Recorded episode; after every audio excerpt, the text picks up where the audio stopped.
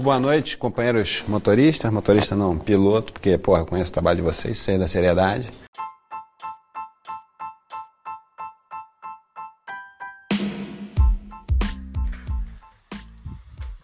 Fala nação, eu sou Renan Massarotti, a gente está começando o nosso quarto episódio do Packers Nation BR Podcast.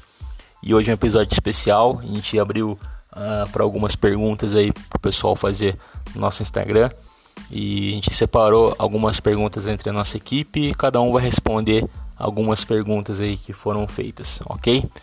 Bom, começando aí com o João Pedro de São Gonçalo, Rio de Janeiro. E a pergunta dele é a seguinte: qual o melhor caminho para melhorar o pass rush? Draft ou free agency? Bom, uh, Green Bay tem duas escolhas de primeira rodada. A décima segunda e a, dec e a trigésima, se eu não estou enganado. Uh, então acho que seria interessante aí Green Bay escolher uh, um edge rusher né, nessa, nessa primeira rodada, seja a primeira ou a segunda escolha. Afinal de contas, desde 2009, né, nos últimos 10 anos, foram três best rushers escolhidos, né, o Clay Matthews em 2009, o Nick Perry em 2012 e o Cairo Fackrell em 2016. E ambos os três já tiveram uma temporada com pelo menos 10 sacks, né? Tudo bem que o Perry e o Matthews já não estão rendendo mais do que deveriam. Uh, o Perry não se mantém saudável, o Clay Matthews errando muito tackle, cobertura, enfim. Mas acho que o melhor caminho para melhorar o nosso pass rusher realmente seria o draft. Né? Porque afinal de contas você vai ter um jogador jovem, saudável, né? E pode ser moldado ali pelo Petini, né? Então, o que não aconteceria, por exemplo, se você pegar um investir no, no free agency e pegar um cara que já está no mínimo 5 anos na liga, uh, vai ter aqueles problemas de vício de campo, né? já são mais propensos a lesões, como a gente viu o caso do Mohamed Wilkerson nessa temporada. Então acho que seria interessante usar uh, pelo menos uma dessas duas escolhas aí num edge rusher, né? Seja na primeira ou na segundo, no segundo nível uh, da, da linha defensiva. Acho que as escolhas de cornerbacks de primeira rodada esse ano acabam, né? Realmente eles precisam escolher mais um cornerback, mas acho que não seria a melhor opção ser na, na primeira rodada. Segunda pergunta aqui do Daniel Matos, de Carapicuíba, São Paulo. Devante Adams ainda é underrated ou já pode ser considerado um wide receiver de elite? Devante Adams, uh, na última temporada foram 1.386 jardas, para 111 recepções e 13 touchdowns. Acho que isso aí já dá para responder, né? Mas o problema é que é, a mídia não considera ele como um wide receiver de elite, é que não é um cara polêmico, né? Não é um cara que uh, pinta o cabelo, cara que, que faz dança polêmica, né? É um, é um cara que não, não, não quer vender a imagem de jogador, né? Ele quer jogar, né? A verdade é essa. Ele ele é muito disciplinado, você não vê ele fazendo falta, né? Uh, e ele faz o que um wide receiver é pago para fazer. Né? Ele recebe, recebe passe, ganha jarda e marca touchdown. Se isso é o trabalho de um wide receiver de elite, ele é sim um wide receiver de elite. Para mim, ele é um wide receiver de elite. Muito melhor que o BJ. Paz. o, outra pergunta aqui, Gustavo Hoffman, de Canoinhas, Santa Catarina.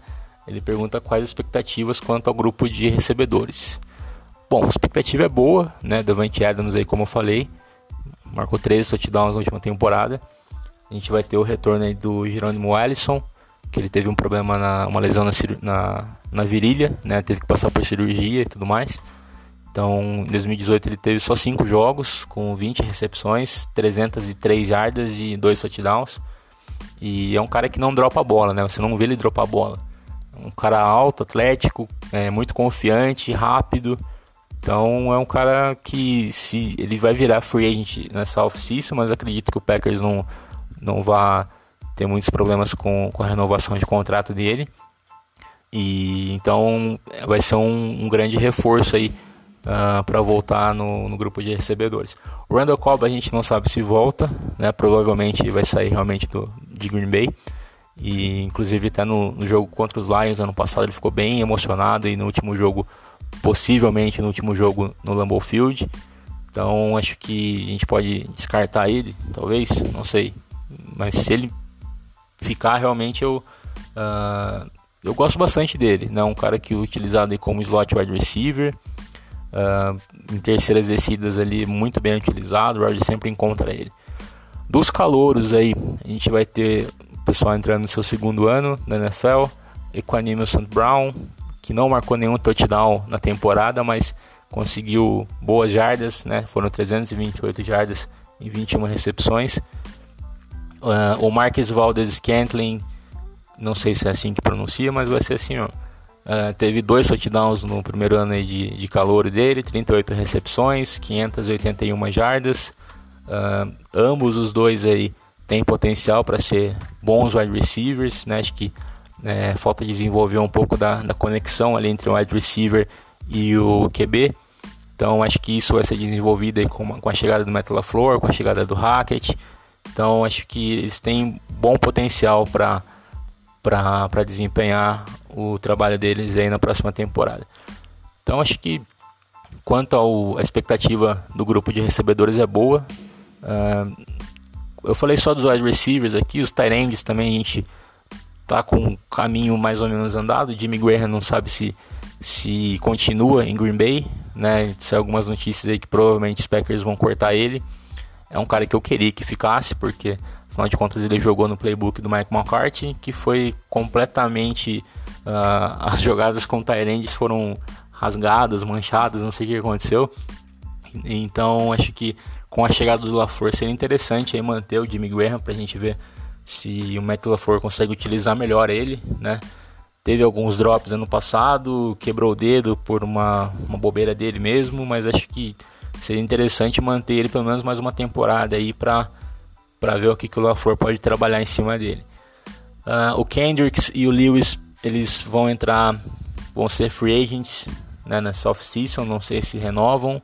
A gente tem também o Robert Tony Jr., que é um bom tight end, mas acho que Green Bay podia investir no draft também, conseguir pegar um tight end ali para para sei lá, para evitar de alguém lesionar, a gente não ter end, não ter quem bloqueie. Afinal de contas, o Jimmy Graham é um bom end, mas para bloquear é como se fosse um, um, vento ali, uma camisa no varal que não, não faz diferença nenhuma. Então acho que seria interessante ali draftar, draftar um bom Tyrande. Quanto ao grupo de recebedores é isso, né? Acho que vai ser uma boa temporada, o pessoal entrando no seu segundo ano, mas uh, um pouquinho mais desenvolvido. Então acho que a expectativa é boa quanto ao grupo de recebedores. O Murilo de Salvador perguntando aí, uh, com o novo head coach, Rodgers assume definitivamente as chamadas de jogadas? Na entrevista de apresentação do Matt LaFleur, ele disse que não. Né? Ele falou mais ou menos que, ah, eu realmente pretendo chamar as jogadas. Né? Mas quando ele diz pretendo, né, tem muita, muita coisa por trás disso daí. Como, por exemplo, na época que ele disse, o Nathaniel Hackett não tinha sido contratado né, como coordenador ofensivo. Então acho que ele vai se reunir ali com o Hackett, com o Rodgers principalmente, né? E eles vão achar uma solução ali, né? Uma das coisas que ele disse também foi uh, que o cargo de head coach não consiste só em chamar as jogadas. Né? Isso tem, uh, tem equipes de que o próprio quarterback é responsável por chamar as jogadas. Né? Então, como ele disse que ele precisa ver todo o jogo, né? enquanto a defesa está lá no campo, uh, enquanto o, special team está no campo. Então, é uma série de fatores isso, né? Como, por exemplo, ele se cercar de bons treinadores e assistentes ofensivos, né, que vão auxiliar ele uh, as chamadas, as decisões, enfim. O que nada impede também que o Rodgers mude a jogada no audible, né? afinal de contas ele tem culhões e pode fazer isso a hora que ele quiser. A gente teve alguns problemas aí no ano passado que o Rodgers chamou algumas jogadas ruins que não deram resultado, uh, mas a gente não sabe até onde foi uh, realmente uma chamada ruim do Aaron Rodgers ou foi uma chamada para meio que derrubar o Mike McCarthy, ele que ele já tava de saco cheio. Falei, meu, tem que mudar isso aqui para ver se esse cara sai, porque ninguém vai ninguém vai jogar a culpa em mim mesmo, então foda-se, né? Então, mas acho que é, essa temporada com certeza a gente não vai ter esse problema, né? O Rodgers não vai uh, querer derrubar o, o, treinador logo no primeiro ano. Até a gente nem sabe se existe isso né, na NFL. Mas enfim, uh, por enquanto, que a gente sabe que a gente tem notícia é o Matt LaFleur mesmo que vai chamar as jogadas.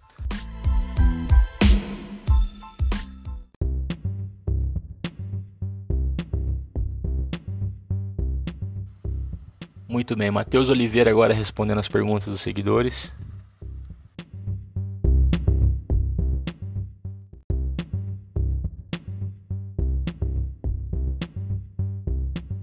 Então, boa noite, amantes do futebol e esportes americanos de todo o Brasil. O Mano ali quer saber se os Packers vai agir bem na Free Agent esse ano.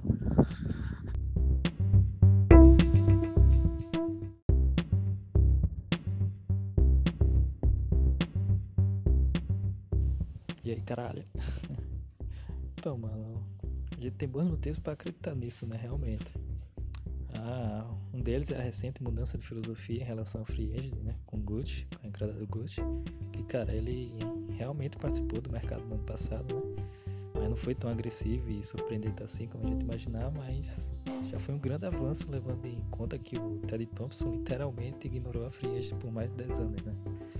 Então, sim, faz parte da ideologia de contratação de Gucci que ele haja mais agressivamente na free agent. Outro motivo é o início da pós-era do Packers né, e a necessidade de reconstrução da equipe. Já que temos um novo técnico, né, literalmente, depois de 13 anos, e toda mudança técnica exige uma adaptação do time à filosofia plantada. O técnico não vai trabalhar em cima do time, o time que vai trabalhar em cima da ideologia do técnico, né? Tipo, é uma situação mais hilária do que eu tô tentando dizer é a do, do John Gruden lá no Raiders, né?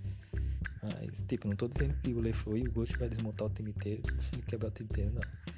Dizendo que os Packers precisam encontrar peças que se adaptam ao estilo do jogo que vai ser implantado agora, entendeu? Então, meio que isso vai ser necessário na free agent. Outro motivo é que os Packers têm espaço para adicionar vários bons jogadores, né? Em cerca de 40 milhões e meio, que é uma quantia razoavelmente boa para investimentos.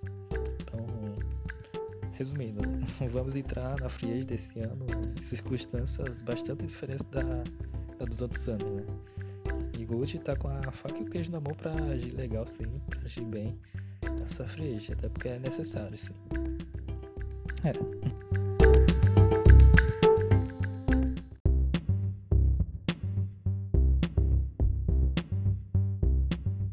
Então vamos lá, é... quais são os melhores free agents para os Packers, né?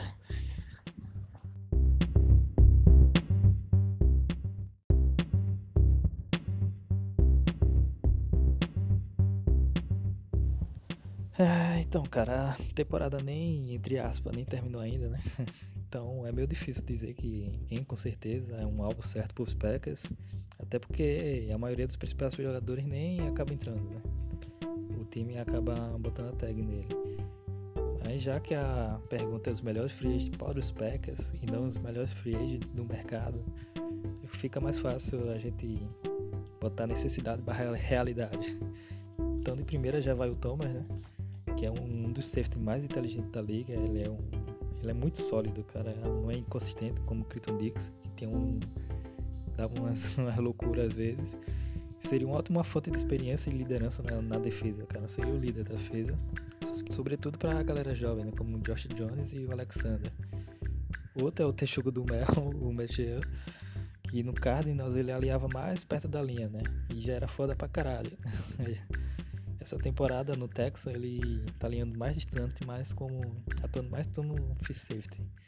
E não decepcionou também, velho. Fez uma temporada incrível pelo, pelo Cardinals. E ele seria perfeito para o tipo de jogo do Petini, né? Que gosta de jogadores mais híbridos lá no segundo nível e tal. Que pode atuar tanto de linebacker, tanto de, de safety e tal. Ele se encaixaria perfeito, velho, no estilo de jogo do Petini. O outro é o Preston Smith outside linebacker né, do Washington, que é muito, mas muito saudável, cara. consistente pra caralho do que o Nick Perry. Cara, ele tem uma média de 8 sacks por temporada, nunca perdeu um jogo por lesão na carreira. cara, num time que a gente sofre com lesões temporada após temporada com os Packers, ele seria o Mr. Fitness, era foda pra caralho. Superman, mano. Então seria incrível ele no time. Outro é o Zadar Smith também, outro side linebacker do, do Ravens, que teve mais de 6 sacks essa temporada e também é consistente pra caralho na defesa. Tem de receiver tem o Golden Tate, do Philadelphia.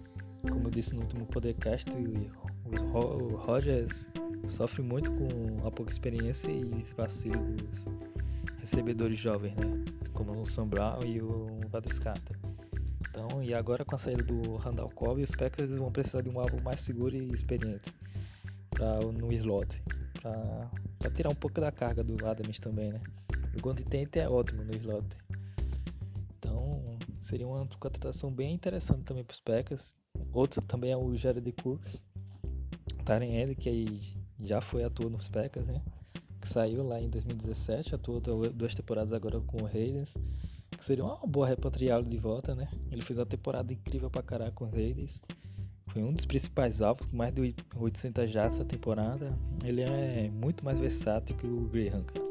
E meio que decepcionou essa temporada, né? Eu canso de dizer isso. E o Cook é um ótimo recebedor também, principalmente lá na terceira descida. Né? Terceira descida ele é foda pra caralho. Que é uma coisa que a gente também teve pouco aproveitamento essa temporada, né? menos de 50% de aproveitamento terceira descida. E ele também traria uma maior dinâmica para o ataque com o Lefleur, que o Lefleur quer implantar, né? Meio que o que o, que o Lefleur implantou lá no, no Titans. Então, fora que seria já um alvo mais entrosado também com, com o Roger, né? Já teria um entrosamento legal. Então, acho que esses são, são os principais jogadores da Free que os Packers poderiam botar uma seta assim de alvo, velho. Que seria interessante para os Packers. Porque são, são interessantes.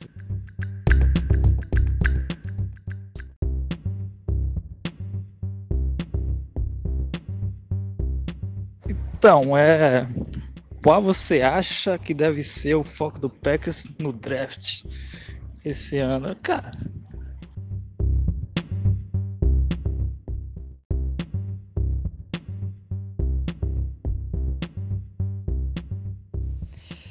Ai, ai, ai. Então, cara, olha, nos últimos sete anos, a primeira escolha do, do draft dos Packers sempre foi de posição defensiva. Né? Então, não acho que vai mudar esse ano sinceramente. Mas tem muita gente aí falando que a linha ofensiva é um grande fator para o sucesso e tal, que é um dos pilares de uma grande equipe e tal. E realmente é isso mesmo. É, é isso pra caralho. Mas só que nossa linha ofensiva tem jogadores nível Pro Bowl, pô. Tipo o Bakhtiari, o Lisley, tem o Lenny Taylor, de guarda também. E cara, na maioria das vezes ele protege sim bem o quarterback. Ele protege bem problema, um dos poucos problemas da linha é o Bulaga ficar saudável a temporada inteira, né? Que é uma temporada, que é uma coisa praticamente possível, né? O cara é feito de vidro, mano. Então poderia meio que procurar opções de tackle para essa substituição específica. Mas fora isso, a gente tem uma boa linha. Não acho que deveria ser o foco principal no, no draft. Dá para suprir essa carência, essa carência na free agent junto com a de wide receiver, né? O wide receiver mais experiente. Mas caso seja, seja o foco dos Packs maximizar a linha ofensiva, temos bons nomes como Cody Ford, que é um gigante mais de 150 quilos, é, que é, é um dos melhores protegendo o passe do college. E seria bastante interessante, já que é uma das nossas principais armas, né? Com o Roger. Mas sem dúvida vai ser pass rush e safety. Vai ser prioridade na primeira e segunda escolha, cara, desse draft. A gente tá muito carente de pass rush, O Petino adora mandar blitz, mas a gente não consegue nem fazer quase aqui no, no quarterback. A gente sofreu com a produção defensiva do Nick Bell e do Matthews. Matthews não é mais o cara de 12, 15 sacks. Ele não tá nem próximo do que rendia em outros anos. E provavelmente nem fica nessa temporada, graças a Deus. E o Nick Perry teve um sec em 9 jogos, cara. Porra, foda, né? Packers ganha mais cortando ele do que com ele campo, porque ele tá ocupando um cap do caralho. Então no draft desse ano, a safra é de jogadores defensivos, cara. Então não tem como a gente não focar nessas áreas na primeira rodada, velho. Tem um férreo do, do Crenson, de, de, de Crenson, que tá bem cotado para sair na primeira rodada, né? E é um dos melhores linebackers da classe. Que ele daria um impulso gigantesco, velho, pra defesa do Petini, né? E ele também pode atuar como defensive, defensive end, e, tanto defensive end quanto de outside linebacker. Que é, seria ótimo também caso o Wilson não renove essa temporada, já que ele está no último ano de contrato, né? Então o Ferro tem mais de 20 sacks essa temporada, véio. é o monstro que a gente precisa véio, na defesa. E com a saída do, do Clinton Dix, a gente ficou literalmente sem segurança de, na posição de safety. O Clinton Dix dava suas loucuras às vezes, mas ele estrelava alguns jogos, velho. Ele, ele dava seus por aí alguns jogos, era interessante. E a secundária dos Packers é jovem pra caralho, com o Josh Jones, que decepcionou essa temporada, como já tinha dito lá nos outros podcasts. podcasts. E se o Thomas não vir na free agent, cara, é praticamente impossível o Packers não usar a primeira ou segunda escolha do draft na posição de safety. É, e tem bons nomes para ajudar também, como tem o Deontay Thompson do, do Alabama, que é facilmente o melhor da classe, não vai sair numa pick tão alta. Então talvez sobre ele na primeira rodada, que ficaria feito luva prospects na 30 escolha. E ele é extremamente versátil, rápido nas leituras. Cara, então é isso, velho. O, o foco vai ser nessa sequência também. Pass rush, safety e linha ofensiva, velho. Na, na posição de tackle, né? Fora isso, depois não, não creio que seja tão urgente assim não no draft. Esses três são os principais focos do Spec nessa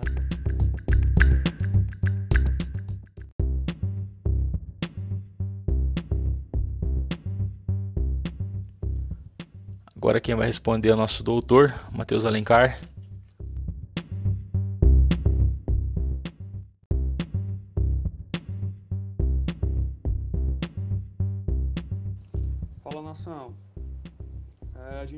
Conversar um pouco aqui sobre o draft agora. É, a primeira pergunta seria de Marcelo, de Mampituba, Rio Grande do Sul. Quais seriam as primeiras escolhas do draft para Green Bay? Atualmente, Green Bay conta com três escolhas no top 50 da, do draft. É isso? Duas escolhas de primeira rodada e uma de segunda rodada. Então, assim, esse seriam, vai ser o grande forte do Green Bay. O Green Bay precisa dar um salto de qualidade nessas três escolhas. Atualmente, o Green Bay tem algumas necessidades. A primeira delas, todo torcedor dos Packers sabe, que é o pass rush, né? um Edgar de ofício. Atualmente, a gente conta com três jogadores Kyle Matthews, que é o ídolo do passado, e Farrell, que é um péssima aposta de Green Bay, e Kyle Farrell, que foi o, entre aspas, salvador, né? o que deu alguma esperança na temporada de 2018 nos pass rushes. É, Kyle Farrell, ele não parece ter aquele biótipo de grande pass rush. Ele se favorece muito do sistema que Mike Pettine se coloca em prática nos jogos, na defesa, e com isso ele consegue pressionar o quarterback, que é a meta, independente se o cara tem força ou não, se tem agilidade ou não. Se ele conseguir o saque, é o que é o torcedor quer, é o que a franquia precisa. Mas atualmente a gente não pode depender de Clay Matthews Nick Bell.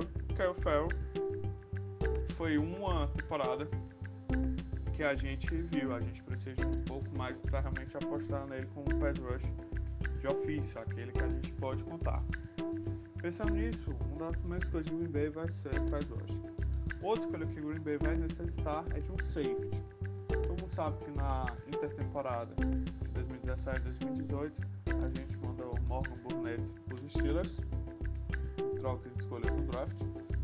É, na verdade, uma troca envolvendo é, para lá. E no, na oitava semana a gente mandou o Hahakim Dix jogador de primeira, primeira escolha, playmaker de Green Bay, free safety, que foi para Washington Redskins, né, envolvendo a escolha de quinta rodada. Foi uma decisão acertada, só tinha mais oito jogos, ele faria Green Bay, depois tornaria free agent, e a franquia mostra que não tinha a intenção de renovar o seu contrato. Então a gente viu uma escolha de quinta rodada, foi a mesma escolha que a gente conseguiu, David Bakhtiari. Então é uma escolha que pode, se for feita acertadamente, pode trazer muitos benefícios. Mas com isso a gente precisa de um safety. O Green Bay, Mike Petin teve que usar todas as suas peças no decorrer desse ano para conseguir ter uma defesa relativamente sólida. Uma defesa que dá alguma de esperança, mesmo com tantas lesões. Com isso, quem ficou como safety houve uma transição de Tramon Williams, que é cornerback mas foi para safety, um strong safety, posição que não tinha mais que decorrer, percorrer grandes distâncias, e o jogador tem bastante experiência, conseguiu realizar de forma relativamente boa, que entrou Bryce, começo da temporada trágico, mas ali da 12 segunda, 11 primeira semana em diante, conseguiu ter uma certa estabilidade e conseguiu jogar relativamente normal a bem na posição de free safety. É, mas enfim, a gente precisa de um safety para renovar nosso plantel. Outra posição que nós precisamos vai ser de um Tyrant. Há muitas especulações se Jim Graham, que foi a grande escolha de Green Bay na off-season, vou comentar um pouco mais daqui a pouco, se vai permanecer ou não em Green Bay. O fato é que Jim Graham teve uma temporada desastrosa e com isso fica em xeque se a gente precisa de um novo Tyrant. Eu particularmente acho que precisa. E outro ponto extremamente necessário seria um obstáculo. Não sei se vai sair nas primeiras escolhas, mas é uma necessidade muito grande do Green Bay proteger Aaron Rodgers. Foi, mais sacado atrás apenas do Houston, Houston Texas nessa temporada. Então assim, é um jogador que já está depois de seus 35, 26 anos, não pode mais sofrer tanto sexo como o Rodgers sofreu. Rodgers acaba que a sua mobilidade já está um pouco mais diminuída e ele precisa de mais tempo para fazer suas leituras, para fazer seu jogo acontecer. Rodgers para mim é o melhor quarterback em atividade, mas ele precisa ter tempo para jogar. Então a gente está na hora da gente começar a proteger nosso grande astro, né? nosso signal caller. Então eu particularmente escolho como nas minhas primeiras escolhas, eu traria um pass rush, um Edg na primeira escolha, que é a nossa décima segunda escolha na segunda escolha eu traria um safety. Na trigésima, né? Trigésima escolha que veio, veio troca com Saints. E na nossa terceira escolha, se estiver disponível, um Tyrant. E basicamente isso.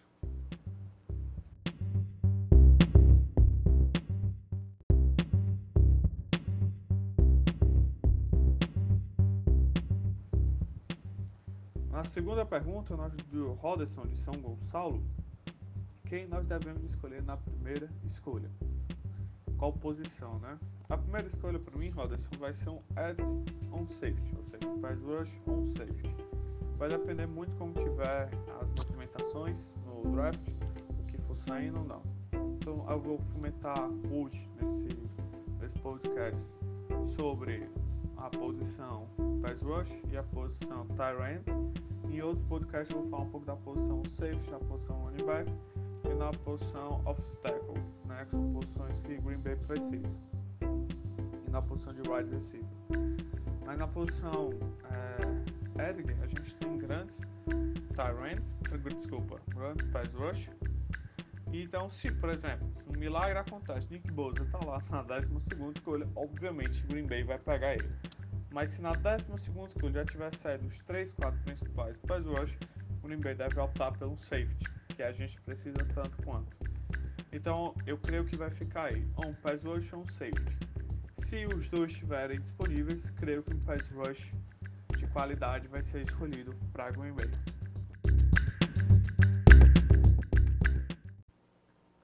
E por fim, a pergunta aqui do Pedro Augusto, Teresina Piauí. Alô, minha Teresina, terra fria, seria quais os principais prospectos que se encaixariam em bem no draft de 2019?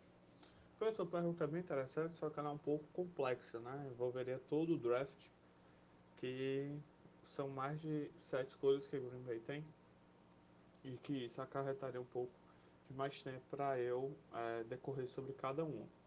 Então acaba que eu teria que. Eu não vou esticar muito o áudio. Então eu vou me concentrar nesse áudio a posição de pass rush e a posição de tight que são grandes necessidades de Green Bay e são posições que estão no limbo de quem fica em Green Bay, né? Então aqui a gente tem um limbo de Nguerro e tem um limbo é, Clay Mattis e Nick Power. Então vamos comentar um pouco sobre elas.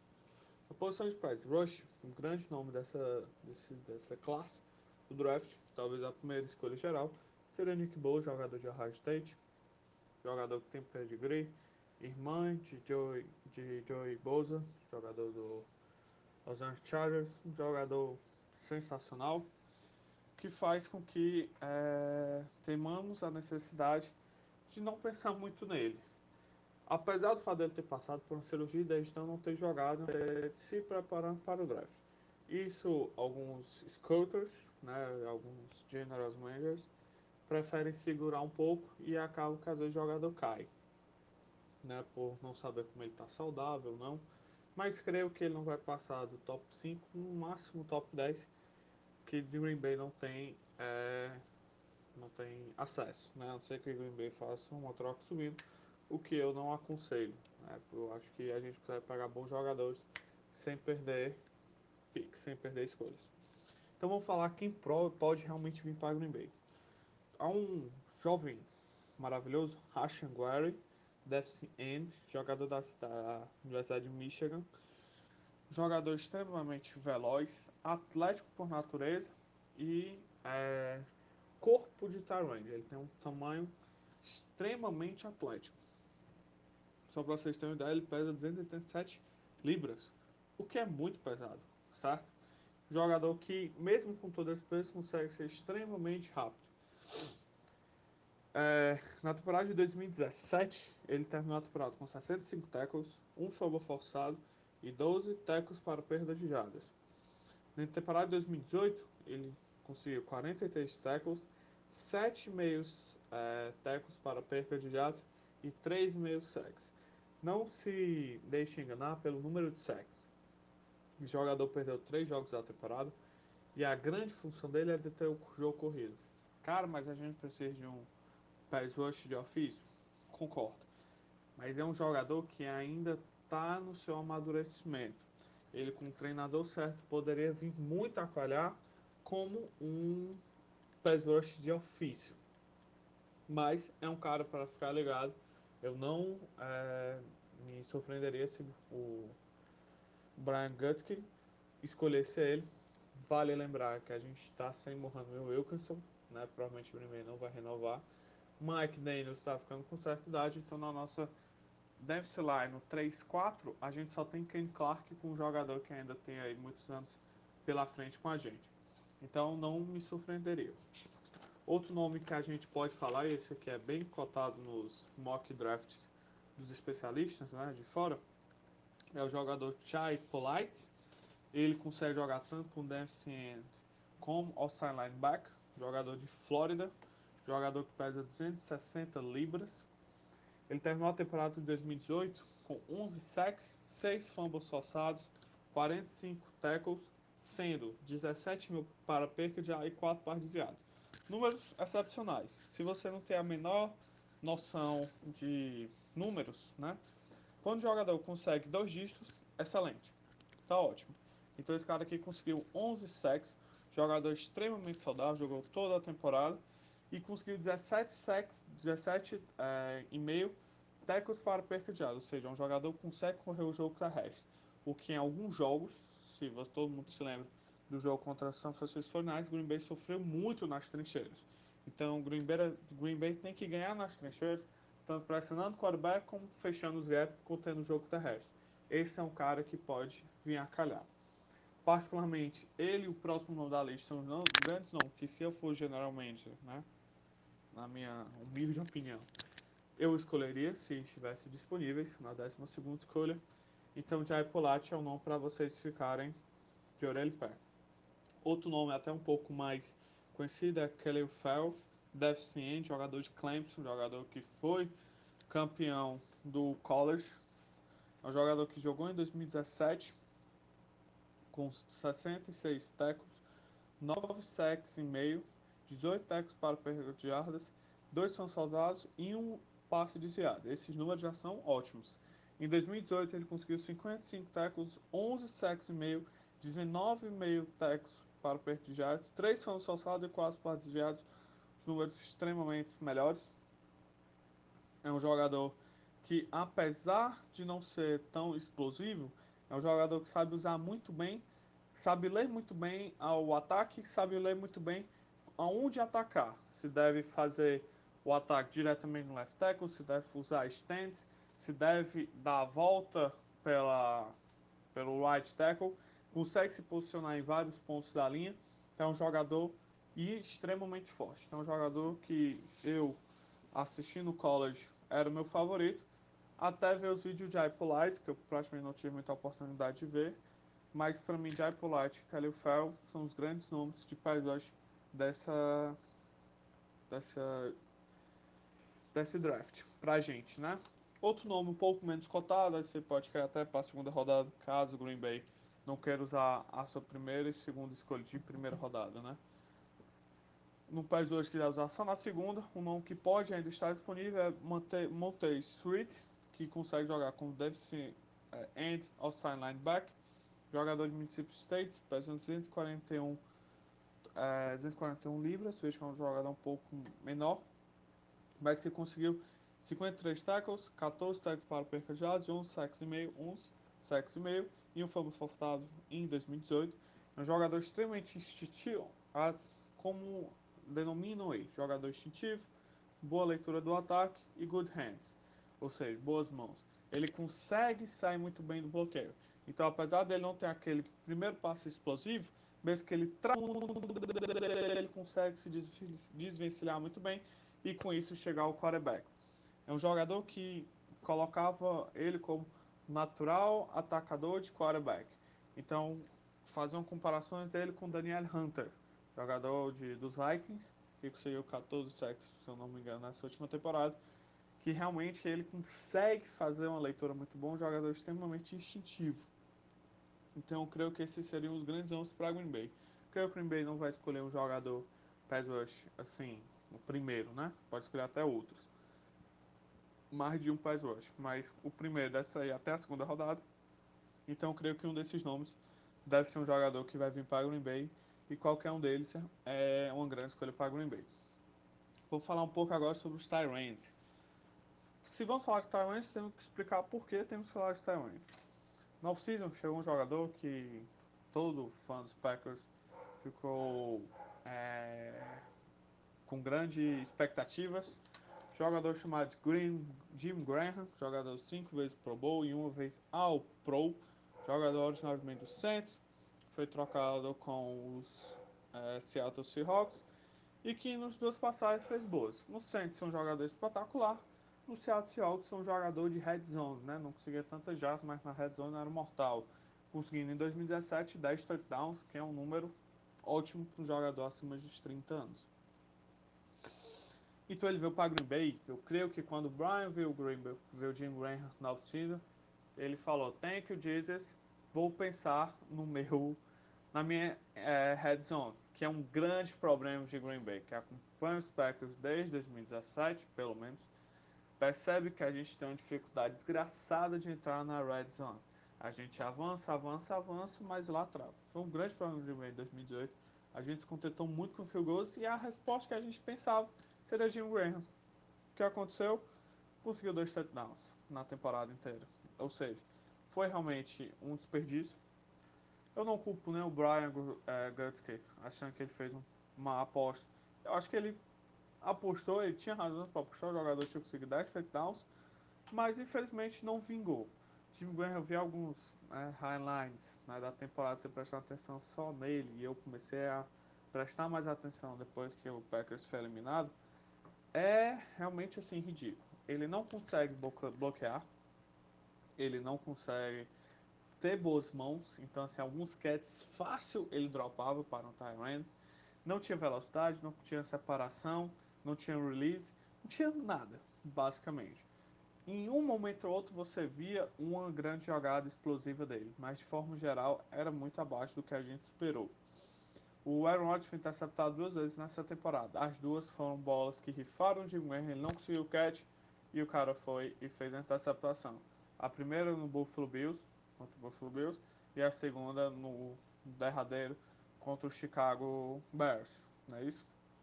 Só para vocês terem uma noção, ele conseguiu 55 recepções, 636 jardas, até que não um número tão ruim.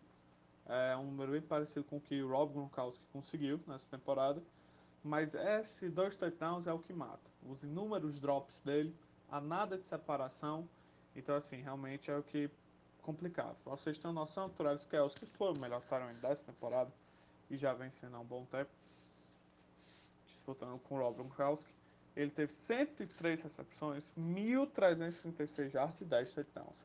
Então, assim, realmente é números disparantes.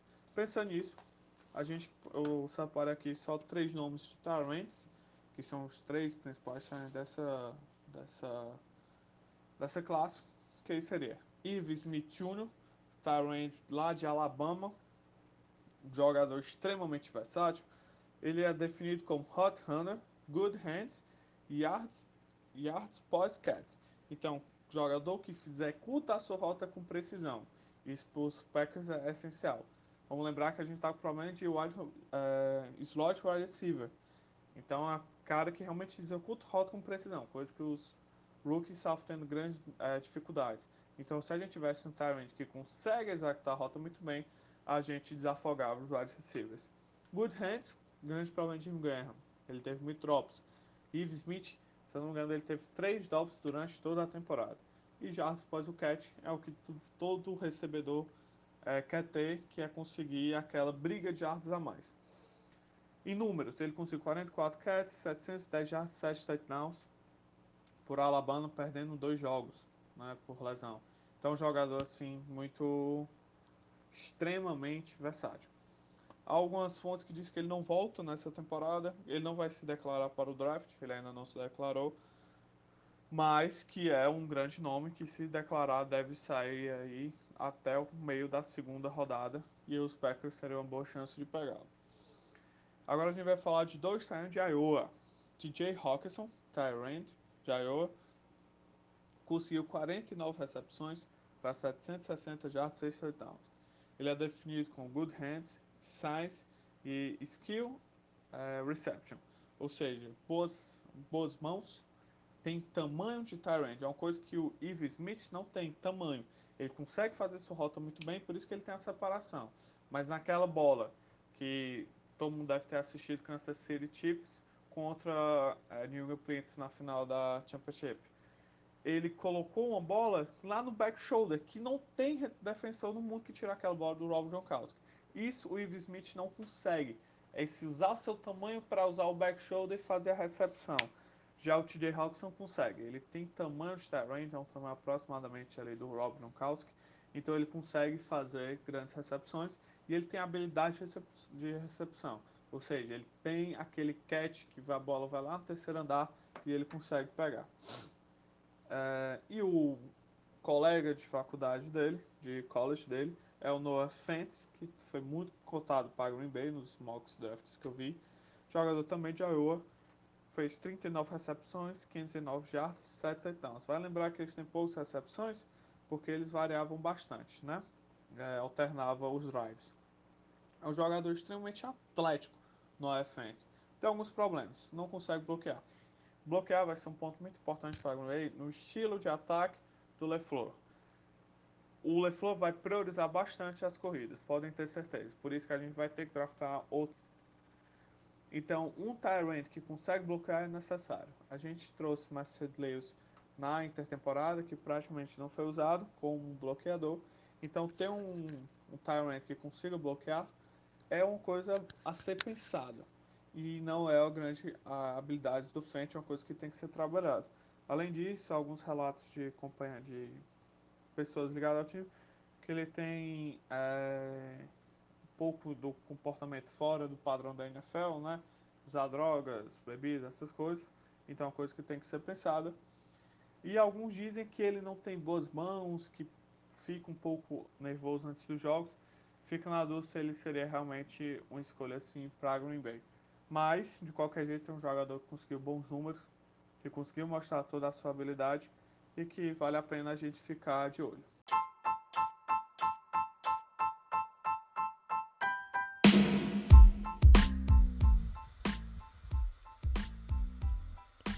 Bom, agora a pergunta com o Felipe Dornelles, respondendo as perguntas dos seguidores. Fala galera, Felipe Dornelles na área. Prazer aí estar de novo conversando com vocês nesse podcast. Então agradeço o Renan aí por abrir mais essa janela aí pra gente estar tá batendo esse papo. Então assim, a primeira pergunta, né, o que esperar dos Packers? Para mim os Packers vão ser sempre favoritos, um dos favoritos, né? é um time muito forte, né? A torcida, né? A paixão ali pelos Packers, isso aí sempre vai ser muito importante, né? Jogar no Lambeau Field é sempre muito difícil para os adversários, né? E temos um dos melhores jogadores da NFL e até da história da NFL. Então é um jogador que vem jogando em alto nível ainda. Então eu acho que isso aí é muito importante, que vai ajudar muito a gente no, no ano que vem. É, o nosso, nosso corpo de wide receiver eu acho bem razoável. Né? A gente vai perder o Cobb, provavelmente. Naquele jogo ali contra Detroit, eu acho que ficou muito claro que ele vai sair. Né? Aquela cena dele chorando com o Rodgers deixou bem indicado.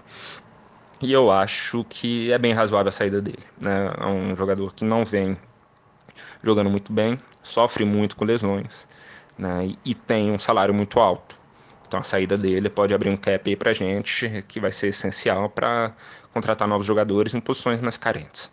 Né? Então, assim, pra gente sobra o Adams, né, Davante Adams, que para muita gente é jogador top 5 ali na posição. Para mim, eu boto ele ali como o sétimo melhor jogador da liga, né, de wide receiver. Então a gente tem ali o Jerônimo Alisson também, o Comero, que é um jogador que eu gosto muito. O Valdez Scantling tem evoluído, jogou como calor ali ano passado e eu acho que tem muito a evoluir. Então acredito que para essa posição não deva vir nenhum jogador, né? seja da free agency ou, ou como no draft. Com Petin né, na defesa, é, a gente teve uma evolução muito boa do ano retrasado para o ano passado, mas ela precisa urgentemente ser melhorada. Né? Então, a posição que eu acho essencial é o pass rusher, né? Eu acho que é a posição mais carente ali da gente. Né? O Nick Perry ele sofre muito com lesões e eu acho que ele tem uma grande chance de sair. Tem se falado muito na saída dele. O salário dele é muito alto e eu acho que é importante também né, liberar esse cap para pegar um jogador né, que sofra menos com lesões, jogador mais novo, né, com mais vigor físico. O Factor tem ido muito bem né, e eu acho que vai, ser, vai ter uma grande valia ali para gente. Mas, claro, tem, tem a evoluir ainda. Né? Então, assim, para posição, é, alguns sites americanos apontam três opções para gente né, de contratação. Então, na free nós temos o Antônio Barr, que, que para muita gente não é muito bem-vindo em Green Bay, né, por conta daquela porrada que ele deu no Rodgers e que causou aquela lesão no ombro dele. Então, assim, apesar disso, eu acho que é um jogador muito bom, né, muito forte, tem explosão. Ele é um jogador novo, né? E, tá, e deve sair ali do de Minnesota, né? Então tem que ser muito bem avaliado isso aí. Não sei se ele seria até bem quisto pelo Rodgers, né? Mas também acho que isso não, não deve influenciar muito, não. Outra posição é o Shaquille Barrett, do, dos Broncos. Né? Um jogador que tem jogado muito. Ele é muito forte, muito explosivo também. E é novo. É um jogador novo também, tem 26 anos e, assim como o Bar, né, tem muito radar ainda pela, pela NFL. Uma outra posição, outra posição, opção ali também é draftar o Jachai Polite, né, um jogador da Flórida que tem sido visto muito, muito bem pelos especialistas né, e é visto como uma grande opção ali para o Green Bay. Tá? Ele pode até ser usado ali na, no primeiro round da, do draft. Então isso aí deve ser muito bem avaliado, né, pelo Pitin, né, com o corpo ali de, de treinadores e vamos ver o que, que acontece. Outra posição que precisamos muito é de safety, né, a gente perdeu aí o Haha Clinton Dix, que até hoje eu não entendi o porquê que ele saiu, o jogador para mim era muito, muito bom, né, mas perdemos. Então o Tramon Williams foi movido para a posição, jogou razoavelmente bem, ele já havia jogado né, na posição anteriormente, mas tem uma, uma, idade ali mais ou menos avançada, né, então acredito eu que ele não continua. Uma opção que é vista é passar o Josh Johnson para a posição, né, como cornerback, ele viraria ali um safety né? Mas ainda não tem, assim, vejo ninguém falando muito sobre isso, né? Então acredito que alguém deva, deva ser contratado para essa posição. O Bryce não é visto como jogador titular, né? Muita gente não gosta dele, então assim é um jogador que tem muito a evoluir ainda. Né? Como cornerback, o Jair Alexander nem parece calor. Né? Ele jogou, eu acho que num nível muito alto ano passado. É um jogador que tem que passa uma segurança muito grande para gente. Né? Claro que tem muito a evoluir ainda, né? jogador muito novo. Então eu acho que de cornerback a gente está bem seguro com, com o Alexander. Uma outra posição que é essencial, precisa de ajuste urgentemente, é a offensive line. Né? O Rodgers tem sido sacado, né? não tem tido muito, muito tempo ali no, no pocket. E assim, com a idade chegando, né, a mobilidade talvez vá diminuindo. Então não sei se a gente vai ver muito aquele forró do, do Rodgers por muito tempo.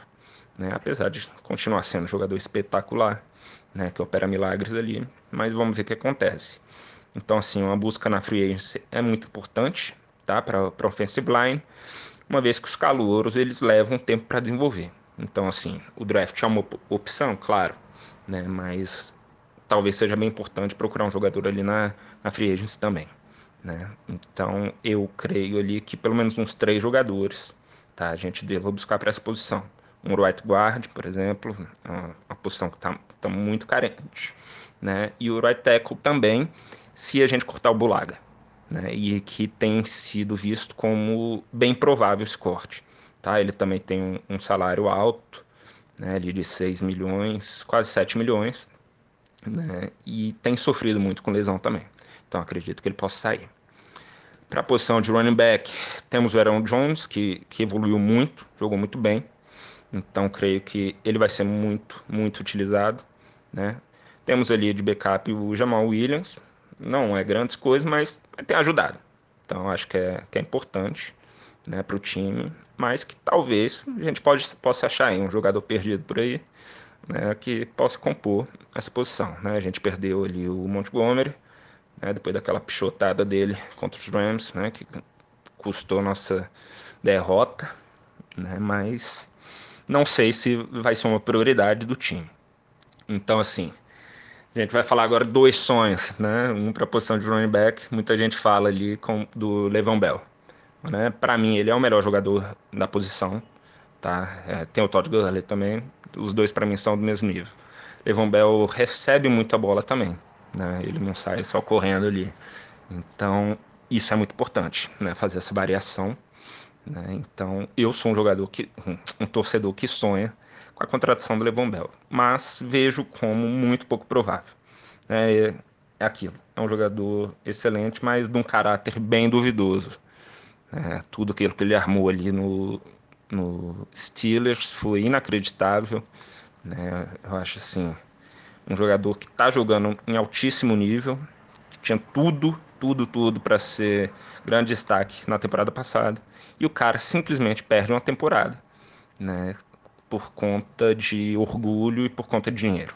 O cara já ganha a fortuna e apronta daquela. Então, assim, não sei se é muito bem visto né, a contratação do, do jogador desse. O outro sonho ali seria o Antônio Brown, né, que também está de saída dos Steelers, mas tem o problema do salário muito alto também, assim como o Levon Bell. Né? É um jogador de 30 anos, mas que, pelo vigor físico dele, acho que aguenta muito ainda aí e pode ser muito bem utilizado. Né? Então, pô, se vem Antônio Brown jogando ali com o Davante Adams, nossa senhora. Mas é aquilo. Eu, sinceramente, acho muito pouco provável né, a contratação dele. Então é isso, cara. Então acho que é importante né, o trabalho ali na free agency e no, draft. Né, precisa ser muito bem pensado, muito bem gerenciado. Né, e para que a gente possa reforçar o time, para ele vir forte.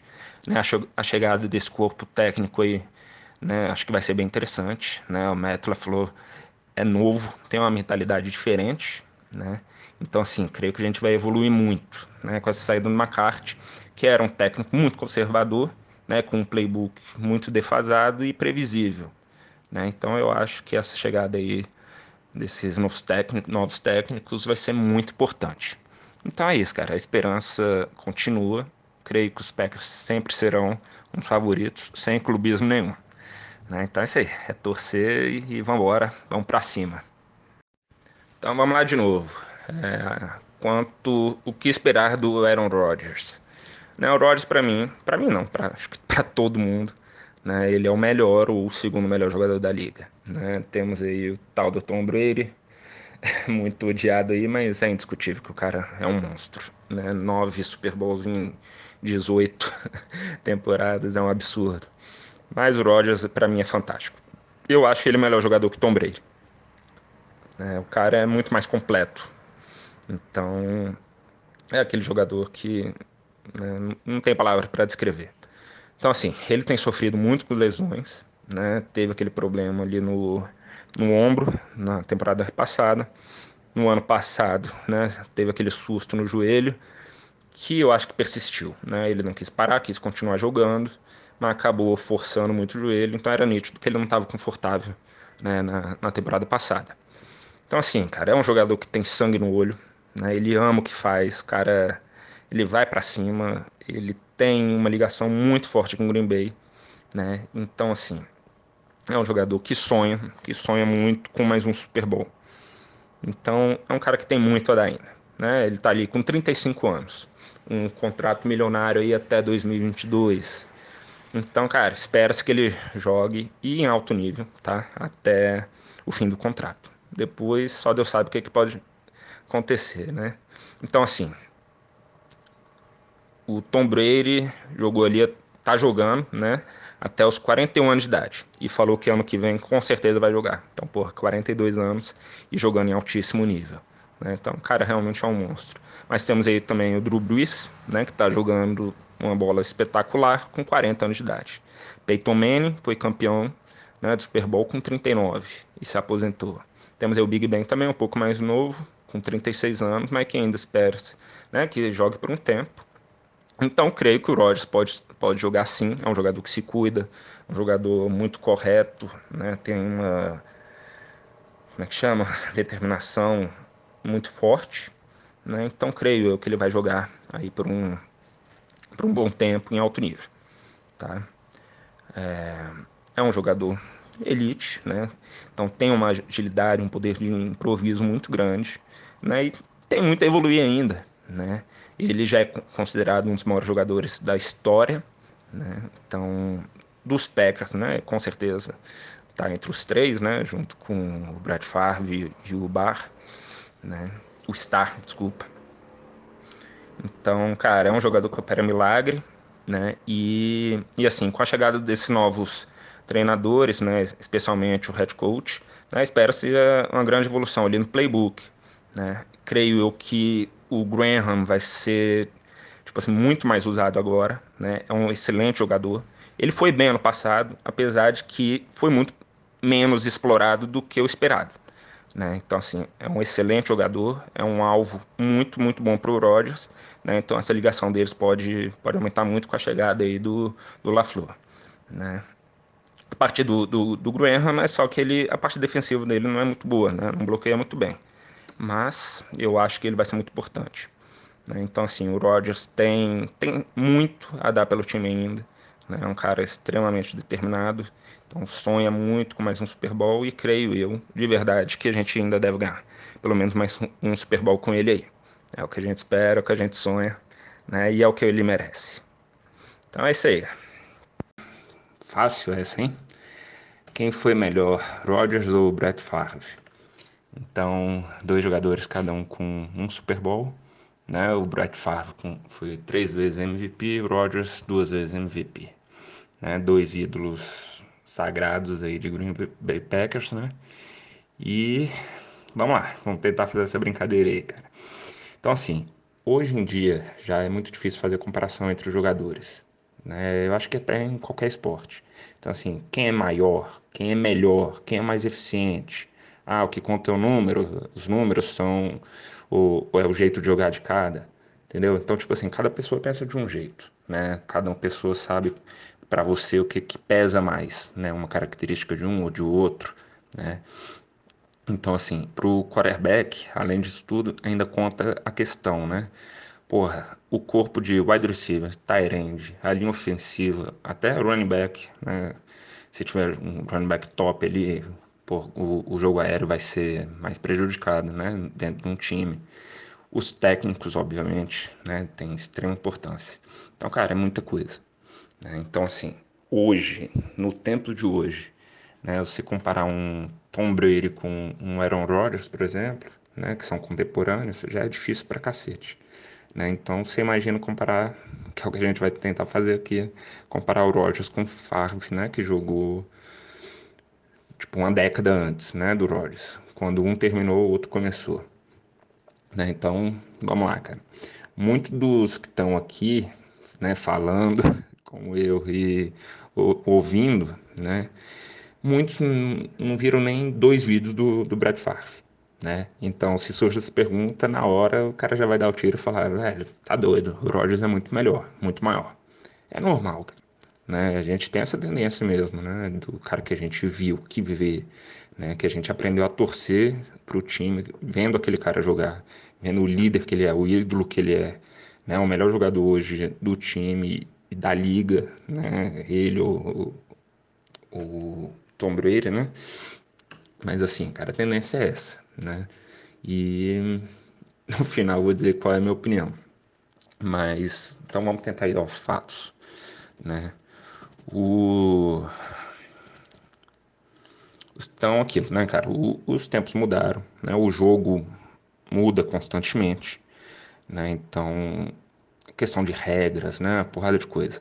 Então assim, o jogo aéreo hoje é muito mais usado que antigamente, né? Seja pela modernização do jogo ou né, pela mudança das regras, né? Então assim, isso favorece as regras protegendo o quarterback hoje faz com que o, o jogo aéreo seja muito mais usado e, de fato, ele é muito mais eficiente hoje né, do que o jogo terrestre.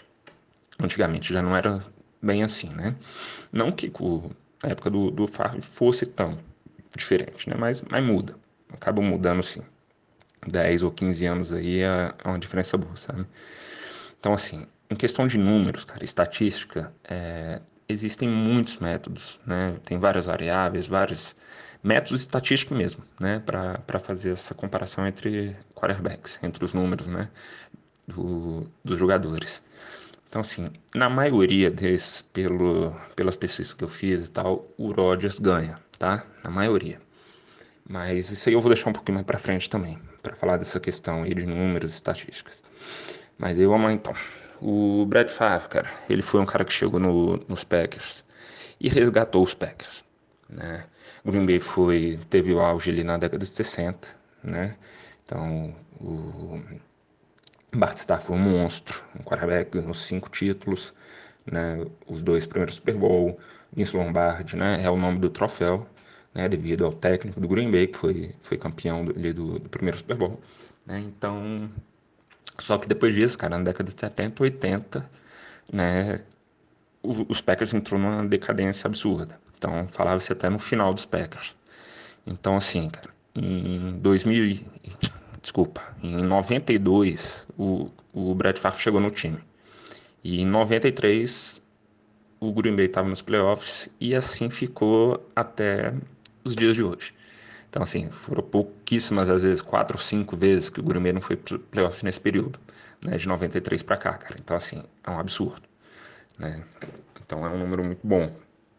Então, cara, o Favre, ele era um... Ele jogou num tempo, né? O jogo era mais agressivo, né? A, a proteção ao quarterback, as regras de concussão, por exemplo, eram muito mais frouxas. Então, assim, teve jogo que ele jogou com concussão. O cara tomava porrada na cabeça, saía, voltava, metia um touchdown saía de novo, sacou? Então era um absurdo, era muito mais brando. Então, assim, e mesmo assim, cara, ele se lesionava muito pouco. Então a resistência dele era absurda, sacou? Então, assim, além disso, as, as principais características dele, para mim, cara, é a inteligência dele, a movimentação no pocket dele. Então, assim, tem gente que fala que ele flutuava, né? Então o braço dele, bicho, era um canhão, mete muito forte a bola. E o principal para mim é que ele botava a bola em qualquer lugar. Então, cara, ele forçava umas bolas assim que você fala, velho, tá doido. A bola não vai entrar ali. No meio de dois marcadores, no chão, a bola. O cara mete a bola lá e, e o recebedor pegava a bola. Sacou? Então ele não tinha medo. Então com isso ele acabou acertando muitas bolas tipo, inacreditáveis, né, que realmente traíram para a história. O problema disso que fez que ele também errasse muito. Então ele errou feio nos playoffs, né, algumas vezes, em jogos porra, de extrema importância, e sofreu interceptações também em jogos muito importantes. E falar interceptação era o maior problema dele. Então, o Brett Favre, ele é o pior jogador disparado na história da NFL, né, em número de interceptações. É o que tem mais interceptações, né? Então, são 336, cara. Então, assim, é um número bem absurdo, tá? Mas, em contrapartida, bateu vários outros recordes aí. Então, quanto ao Rodgers, cara, eu acho ele genial na movimentação, né? Eu acho ele um pouco mais ágil que o, que o Brad Favre, um pouco mais inteligente. Rodgers tem aquele passe cirúrgico, né? então aquela eficiência absurda nos passes, né? que isso aí é o que a gente vê toda hora, né, cara? Então aquelas bolas que todo mundo fala, puta que pariu, o que, que, que esse monstro tá fazendo, né? Então é bonito demais de ver o cara jogar. Né? Mas assim, apesar dessas bolas longas dele, ele acaba sendo um pouco mais conservador que o, que o Brad Favre, sacou? Então, tipo assim, é difícil você ver o, o Rodgers forçando essas bolas, né, em pequenos espaços e tal. Então ele prefere acabar sendo sacado às vezes, né, tentando esperar o tempo ali para surgir uma abertura maior para o passe, mas, né, com isso também, apesar de, né, ah, sofreu sec, não meto aquela bola, mas, pô, é aquilo, é infinitamente menos vezes interceptado que o Brad Favre, né? Então, porra, se ser interceptado ali, tomar um retorno para touchdown num, num jogo importante também, às vezes é complicado, né? Russell Wilson que o diga. Então, assim, outro ponto que eu acho importante é a questão do técnico, né? O, hoje, tá? Hoje, todo mundo odeia o McCarthy, né? Mas, cara, ele foi um bom técnico, tá? O McCarthy, ele foi um, um técnico muito bom. Ele tinha uma, uma química ali com, com o Rodgers muito legal. Então, assim, cara, a questão é, ele foi o único técnico do Rodgers. Então, para muitos, isso é visto como bom. Eu, eu também enxergo. Apesar de que hoje, né, a gente acabou de trocar de técnico e com certeza eu achei fundamental e excepcional a troca, mas pelo fato que o, que o McCarthy meio que parou no tempo, né? então ele ficou ultrapassado, já não estava mais vindo com coisa nova. E o futebol tem mudado muito. Nessa modernidade aí que você está vendo, esses moleques novos de técnico aí surgindo, cara, você vê a diferença grande, sacou? Então, então assim, o Rodgers só teve ele então a evolução do Rodgers com o técnico só ali foi muito boa. O, o Brett Favre teve três e dois deles eram considerados técnicos ruins. Então assim, né, isso acabava quebrando um, pouco né, do trabalho e até a evolução do, do Brett Favre. Entendeu? Então assim, eu falei aquela questão dos números, né, que, que eu ia falar depois. Então eu vou fazer o seguinte, para não alongar muito aqui, para né, o podcast não ficar tão longo, é, eu vou fazer uma tabela, tá? E a gente vai postar aqui. Vou fazer uma tabela bem completa com todos os dados, todas as estatísticas, tá? Do, comparando os dois jogadores. Então, vou botar com faixa né, etária. Então, por exemplo, dos 25 aos 32, para se ter uma ideia assim, da questão da idade. Ah, e nos 100 primeiros jogos, nos 200 primeiros jogos entendeu? Como titular, sem, sem, sem começar o jogo sendo titular. Vou tentar fazer de tudo aqui, tá? Aí vocês me cobrem mais pra frente para deixar isso aí bem completinho para vocês aí, beleza? Então, assim, cara, na minha opinião, apesar de achar o Brad Favre um monstro, né, facilmente, sem medo nenhum de errar, é, ele é top 10 na história da NFL, tá? E, e assim, cara, ele poderia ser, ter sido maior ainda no tempo de hoje, tá? Então, assim, em números gerais, os números deles ficaram muito, muito próximos, mas com uma leve superioridade né, para o Brett Favre. E mesmo ele jogando numa época, digamos, mais difícil, né? Não, não sei dizer, né, questão de jogadores, assim, mas aquela questão, né, do, de ter mais porrada, ter mais concussão, as regras né, serem muito mais frouxas né, para a questão de proteger o, o quarterback. Então é mais difícil para o quarterback. Né?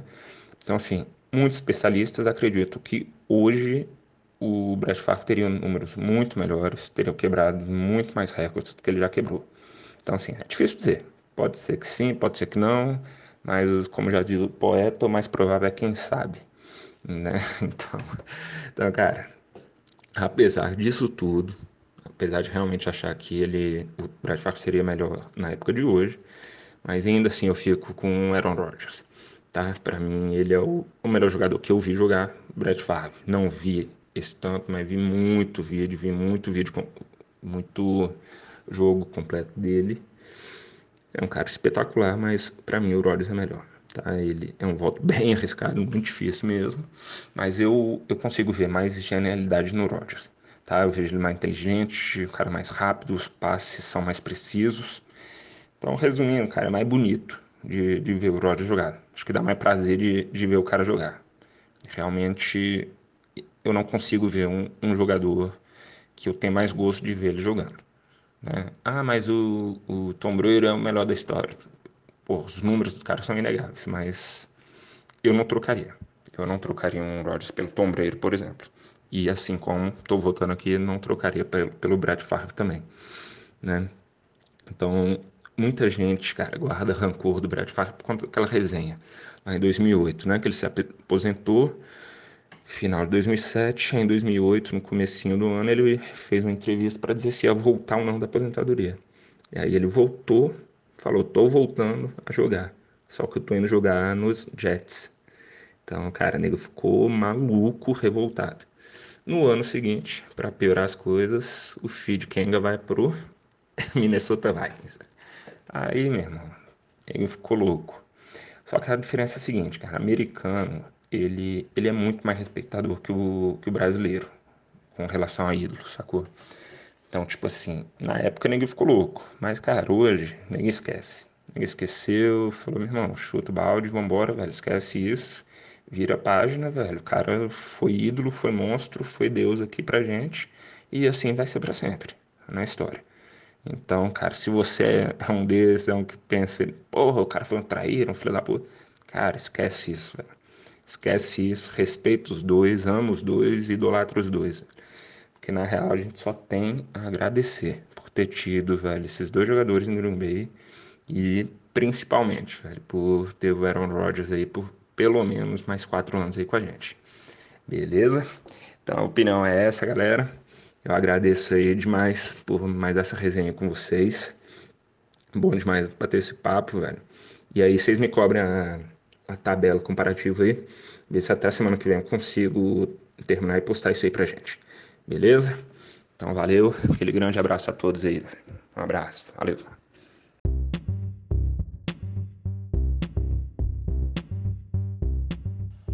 Agora nosso cantor sertanejo aí, o, a cópia do, do Jorge, do Jorge Matheus, Rafael Antunes.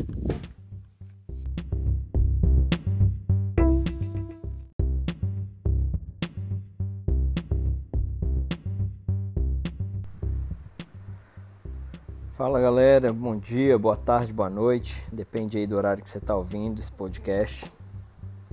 Vou começar respondendo aqui a pergunta do Leandro de Camboriú e do Eric Delfino. Eles fazem a pergunta sobre as contratações, qual a melhor direção, se é renovação ou reforços.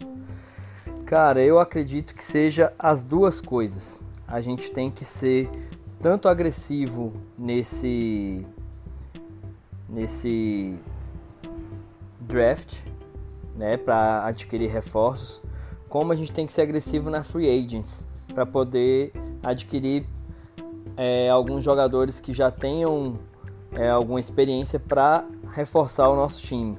Então acredito que a, o, a direção seja as duas coisas: ser, ser, ser agressivo tanto na renovação quanto em reforços na free agents. E complementando a pergunta, eles ainda perguntam quais são as maiores necessidades na free agents e no draft, né?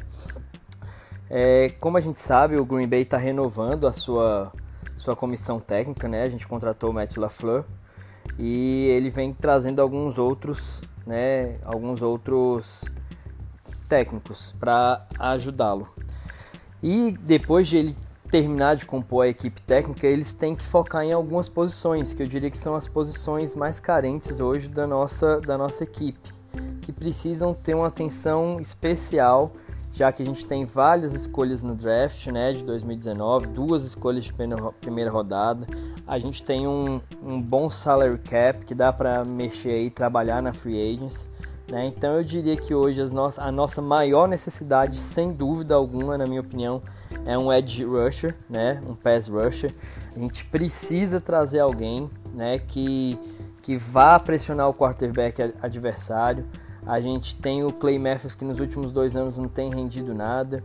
O Nick Perry que também nessa última temporada não, não, não deu resultado, né? Então o Green Bay precisa trazer um pass rusher, um edge rusher, rusher que, que verdadeiramente vai fazer uma diferença, né? A gente teve, por exemplo, aí nessa temporada o exemplo do Khalil Mack, quanto um pass rusher fez diferença num time, né? Um time que não tinha muita perspectiva de nada, de repente se tornou um dos principais candidatos até de repente para o Super Bowl. Né? Então o Green Bay tem que investir no pass rusher imediatamente.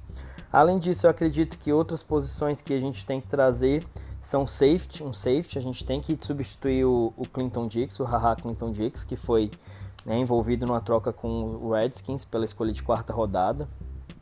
Então a gente tem que investir num safety, né? A gente precisa fortalecer mais essa parte. Talvez um wide receiver, a gente não tem não tem certeza do que, que vai acontecer com o Randall Cobb.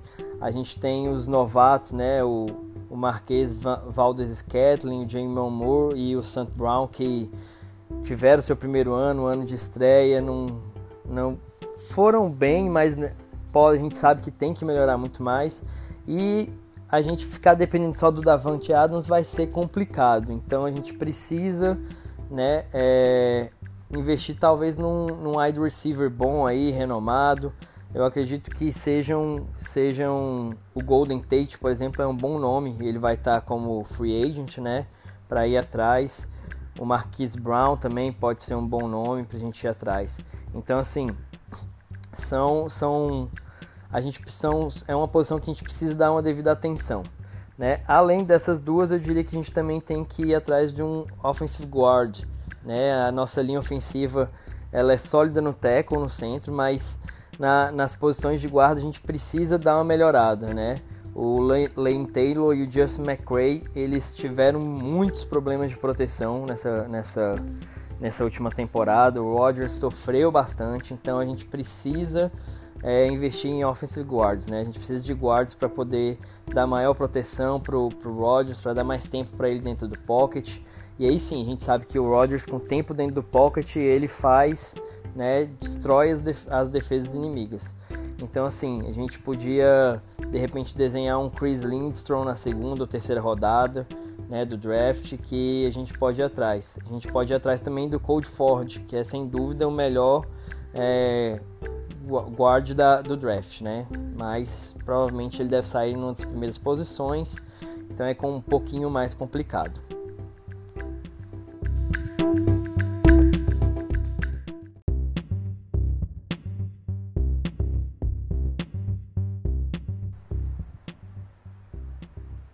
Então, o Gabriel Fonseca, de João Pessoa na Paraíba, ele pergunta assim: os Packers deveriam buscar Livion Bell na Free Agents? Então, cara, o Bell, sem dúvida nenhuma, é um dos melhores running backs da liga. Ninguém discute isso. O problema do Bell é que a pedida salarial dele é muito alta. Então, os Packers investirem no Bell seria é, distribuir uma grande parte do cap para o Livion Bell. Né? E a gente tem um, um, um running back que se demonstrou se demonstrou muito bem, né? O Aaron Jones veio muito bem nessa última temporada. A gente já tinha, já teve uma prévia de que ele pode fazer muito. Então, eu acredito que com o Lafleur ele tem uma tendência a ser mais usado ainda. Então, assim, seria, eu diria que um pouco imprudente, porque não é nossa principal necessidade a gente ir atrás do Le'Veon Bell. É você gastar cap em vez de você melhorar outras áreas que o time precisa, né? Claro, o Bell é um jogador que faz diferença, faz mudança no time. A gente tem um Le'Veon Bell é, é outro é outro tipo de ataque. Quem não gostaria de ter o Le'Veon Bell, né? Então assim, se o Le'Veon Bell conseguisse fazer um acordo com ele para reduzir um pouco o salário, que é muito difícil dadas as circunstâncias dele no Steelers, Né? Ele fala assim, ah, eu quero jogar com o Rodgers, apesar que para running back não é uma grande coisa, ah, eu quero jogar com quarterback, mas eu acho muito complicado a gente conseguir o Livion Bell. Eu acho que a nossa diretoria ela é um tanto quanto conservadora, né? Tem demonstrado isso. Eu acho muito difícil os Packers irem atrás do Bell na free agents. Mas tudo é possível e com certeza se ele vier seria um fator determinante. Ele sem dúvida faria muita diferença no ataque dos Packers.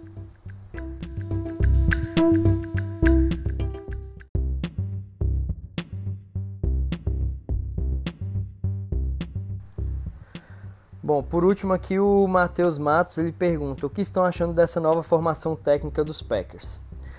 Então, Matheus e galera da Packers Nation, eu particularmente a princípio gostaria muito que o, o McDaniels tivesse vindo, né? Eu tinha apostado minhas fichas nele, acreditava que ele ia ser a nova escolha de head coach, mas após as entrevistas a diretoria escolheu pelo Matt LaFleur.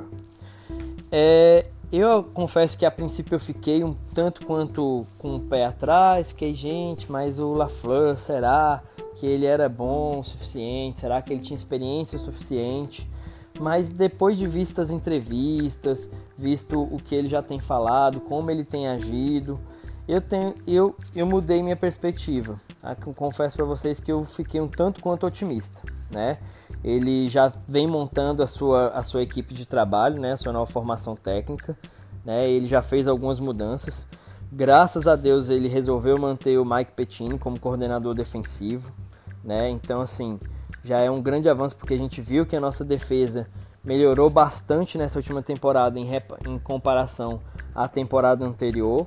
Né? Então o Petini ele fez um bom trabalho eu acredito que ele tendo mais peças, a, a diretoria investindo na free agents e no draft para trazer mais peças para a defesa, o Petini vai fazer um trabalho ainda melhor.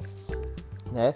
Mas ele já veio mudando várias peças que trabalhavam com o McCarthy. Né? Então eu diria que hoje a nossa comissão técnica ela tem uma uma repaginada totalmente nova, né? Ela é uma, uma comissão totalmente nova. Então, assim, só para todo mundo ficar né, ciente, eu vou ler aqui para vocês quem já foi mudado, né?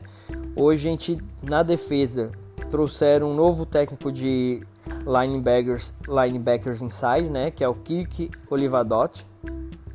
Trouxe um novo de outside linebackers também, que é o Mike Smith, né? Manteve-se o Mike Pettine, que é o coordenador defensivo, o Jerry Mont Montgomery, que é o, o, o coordenador, o, o, técnico de linha defensiva, e o Jason Simmons, que é o defensive backs, né, o técnico de defensive backs, tá? Pro ataque, mudou o coordenador, né? Agora é o Nathaniel Hackett. São os nomes bem complicados, né? Nossa, nossa comissão técnica é bem difícil. Mudou também o técnico de quarterback, que agora é o Luke Getz. Mudou o técnico de tight que é o Justin Alton. Manteve o técnico de running backs, que é o Ben Sirmans. Mudou o técnico de linha ofensiva, que agora é o Adam Stenavich. E mudou o técnico de wide receivers, que é o Alves Witted agora. Né? Então você vê que no ataque houve praticamente mudança total. Só se mudou, só se manteve o técnico de running backs. Então a gente tem uma nova comissão técnica, principalmente no ataque, o que é muito bom pra gente, porque o nosso ataque realmente foi muito aquém do que pode ser. A gente tendo Aaron Rodgers como quarterback, a gente sabe que o ataque tem que produzir muito bem, muito mais, né? Então, eu acredito que essa repaginada tem uma boa, uma boa chance de se dar bem, né? São pessoas da confiança do LaFleur, são pessoas que ele já conhece o trabalho, que ele esteve ativamente envolvido na contratação. Então, eu acredito que vai, vai dar frutos. A gente ainda está na expectativa da, da mudança do técnico do Special Teams, que a gente precisa trocar, né? Nosso Special Teams dessa temporada foi ridículo, né? Foi uma coisa fora do normal. Eu não lembro agora em que posição a gente ficou, mas a gente ficou lá embaixo na, na questão de Special Teams. Né? O nome mais cotado ainda não foi confirmado, mas é o Shawn Menega, Menenga, né? como sendo coordenador de Special Teams. Né? Então vamos ficar aí na expectativa dos próximos dias. Provavelmente ele deve ser anunciado. Vamos esperar que sim, vamos ver. né, como é que vai ser. Mas eu acredito que, né, respondendo a pergunta do Matheus, se a nova formação, sobre o que a gente está achando dessa nova formação técnica dos Packers. Eu acredito que é uma formação jovem, um tanto quanto ousada, principalmente ofensivamente, né, que tem tudo para trabalhar com um dos melhores quarterbacks da liga, se não o melhor quarterback da liga, né, que é o Rodgers. E a gente tem. A expectativa é boa, né? Eu acredito que o Packers precisava passar pela essa renovação. O McCarthy já estava saturado, a gente não tinha mais condições de, de, de, de, manter o McCarthy, né? Então precisava dessa mudança. Eu acredito que o LaFleur vai trazer essa, essa mudança, essa jovialidade que o Packers precisa. Beleza? É isso, nação. Qualquer coisa é só a gente estar junto sempre até o final beleza? Até o Super Bowl de 2020, galera. Valeu!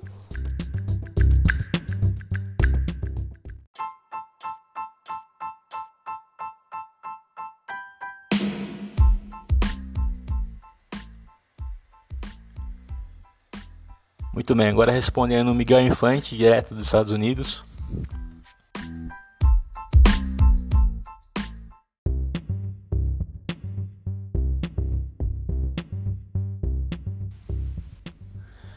Fala galera da Rua de Baixo, aqui é o Miguel Infante e vamos começar aí com, com a pergunta do João Braga, lá de Maria da Fé, Minas.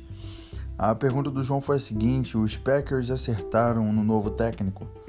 É, olha, João, pra ser bem sincero, cara, é, eu acho que acertou sim. É óbvio que é muito cedo para falar, porque por mais que o cara tenha experiência é, a gente tem o histórico dele, dos times que ele passou até a universidade, quando ele começou na universidade. É... Tudo bem que o cara tem esse histórico aí, mas cada time o cara vai ter uma experiência diferente. Os jogadores, obviamente, têm uma mentalidade diferente. E mas assim, eu acho que foi uma decisão acertada porque o cara tem 39 anos, é um cara jovem. Por mais que muitos reclamem que, pô, tinha que ser um cara mais velho, com mais experiência. Eu acho que ele já tem experiência suficiente. É... E hoje a gente está vendo aí as regras da NFL mudando o tempo inteiro. E tanto assim para a saúde do atleta, quanto, sei lá, N motivos. Mas a gente tem visto, as regras estão mudando, as, as faltas estão sendo chamadas de maneira diferente. Então, um cara jovem como esse se adapta a esse estilo de, de novas regras muito rápido e ele já tem conhecimento disso, já tem experiência nisso. E eu acho que essa mentalidade jovem dele vai ajudar muito o, o Packers nessa temporada. Além do mais, cara, é, se você pegar aí, o, como eu falei, os stats dele, né, o histórico dele antes, o, o cara foi treinador de quarterback no Falcons na, na temporada de 2016 e Matt Ryan, né, o quarterback do Falcons, foi nada mais nada, nada mais nada menos que o MVP naquela temporada. Então aí você, você pode ver o cara não, não fez um trabalho à toa. E em 2017, quando ele foi para o Rams, o Rams liderou a NFL em pontos ficaram em décimo lugar no, no ranking ofensivo geral, mas liderou a NFL em pontos, fazendo acho que uma média de 29, 29 a 30 pontos por jogo. Essa foi a média do Rams. Então, tipo assim, é um cara com uma cabeça com uma cabeça ofensiva, é, é, conhece bem como como o time funciona ofensivamente Claro que o cara não é o mestre da o mestre do, do, do, do time defensivo, mas eu tenho certeza que ele vai agregar valor nisso também. E, e uma coisa que a gente está precisando muito hoje é a jogada terrestre, é o jogo corrido. E é, eu tenho certeza que ele trazendo esses caras novos que ele está trazendo, principalmente aí o, o McVeigh que ele trouxe, é, eu acho que vai ajudar muito ele, porque a gente tem tem jogadores com potencial para correr, principalmente aí o, o Jamal Williams, Aaron Jones. Eu tenho certeza que ele vai conseguir aproveitar muito mais a jogada terrestre, vai é, ajudar a gente.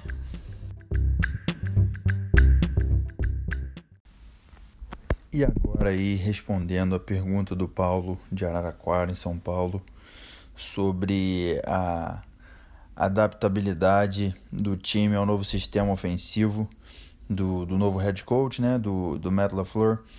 Cara, é, eu não diria nem fácil nem difícil. Eu diria que vai ser interessante e o time vai fazer de tudo para se adaptar, porque obviamente não funcionou essa temporada e não foi só por causa do McCarthy, a gente estava perdido em campo mesmo.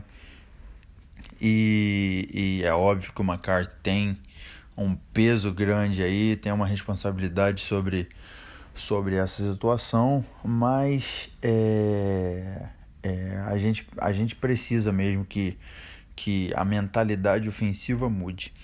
Então, sobre a adaptação do time a, a um novo né, um novo sistema ofensivo, cara, eu acho que o time vai se adaptar. A verdade é essa, não foi o que eu falei, não vai ser fácil, não, nem difícil, mas vai se adaptar, porque os caras estão querendo, entendeu? É, a, a mudança é necessária. Se ficar o mesmo do mesmo, não, não vai mais do mesmo, não vai adiantar nada, a gente não vai para frente. Então, com a mentalidade, na verdade, dos jogadores de eu preciso mudar, a gente precisa mudar, eu acho que o time se adapta, sim. É, é, vai ser uma temporada melhor.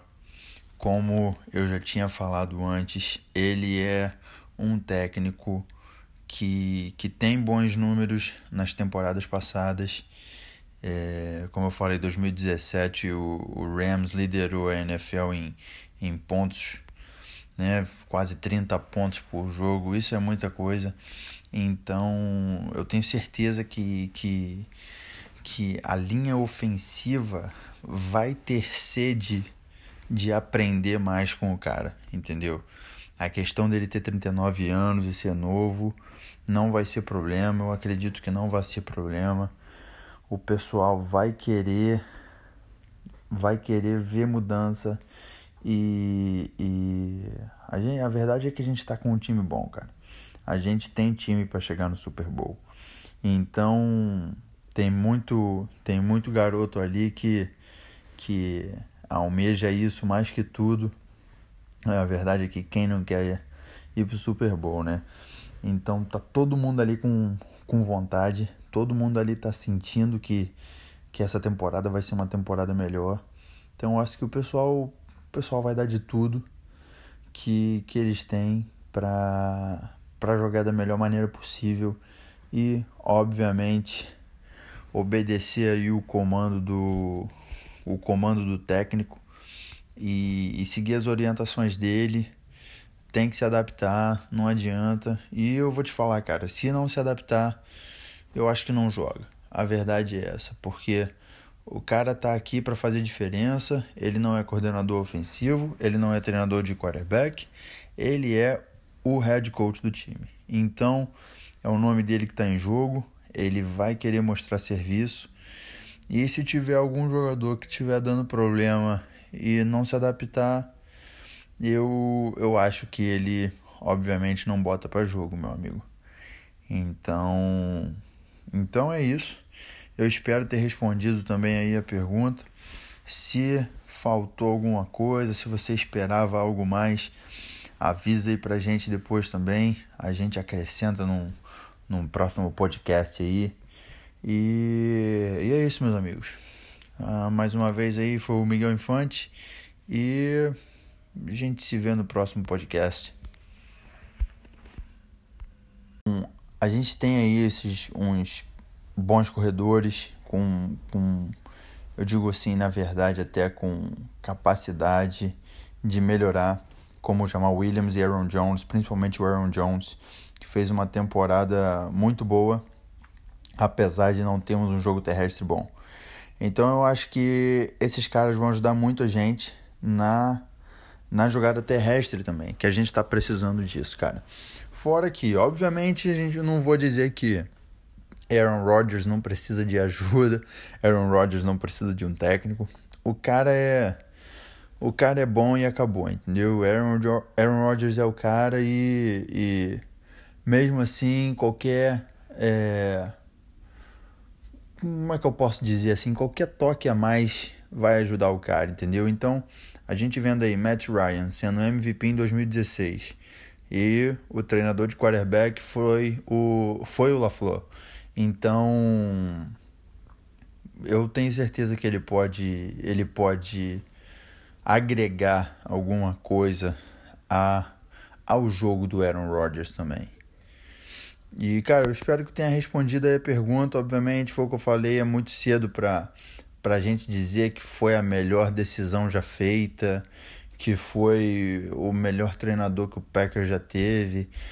A verdade é que o McCarthy tinha que sair, que um cara esse tempo todo no Packers com o Rodgers na mão ganhar só um Super Bowl é, é um desperdício realmente da carreira do menino Rodgers. Então, eu espero junto com toda a nação, que realmente Matt LaFleur faça um, faça um bom trabalho, cara.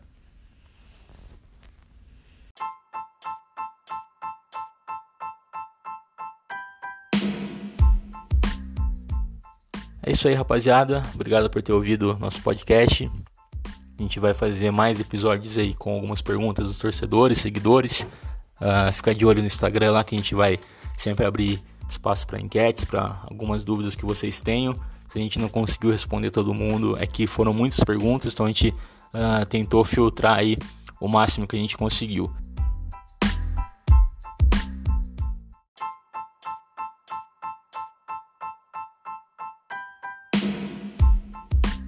Bom, é isso. Uh, Off-season chegando. Né? A gente vai continuar mantendo vocês informados aí. A gente vai postar bastante coisa para manter esse buraco aí até setembro, porque setembro sempre chega. Um abraço.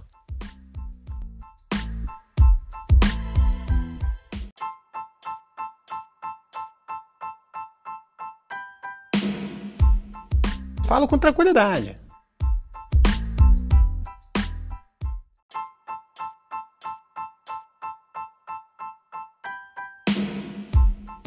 Aqui tem informação!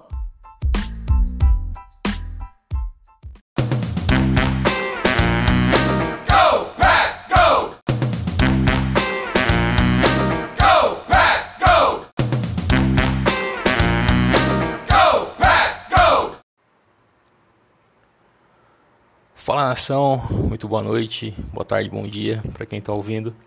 Sou Renan Massarotti, a gente está começando mais um episódio da Packers Nation BR Podcast. Hoje a gente vai falar sobre as aquisições né, do Green Bay Packers nessa free agency. Chegou final de semana, nenhuma movimentação. Segunda-feira também uh, poucas notícias. A gente achando que o, o Gutão não ia trazer ninguém. Mas chegou na terça-feira, ele abriu a carteira, trouxe uma, uma galerinha boa aí pra. Abriu a carteira e trouxe uma.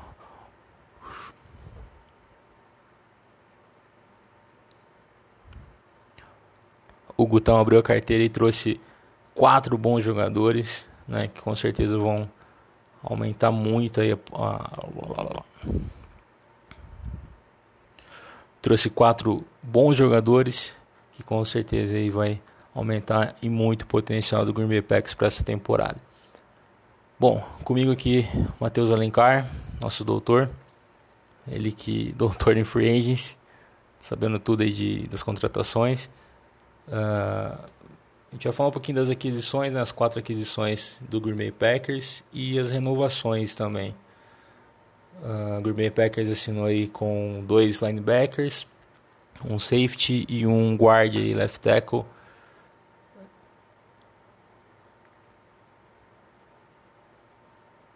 Na parte defensiva aí, o Zedarius Smith, ex-Baltimore Ravens, um edge rusher. uh, ex-Washington Redskins, aí o Preston Smith, que também é linebacker. Temos um, um ex-rival aí, Wade Ramos, que é safety, ex-Chicago Bears. E um guard aí para aumentar a proteção do Aaron Rodgers, o Billy Turner. Bom, Matheusão, o que você achou das contratações? Fala um pouquinho pra gente.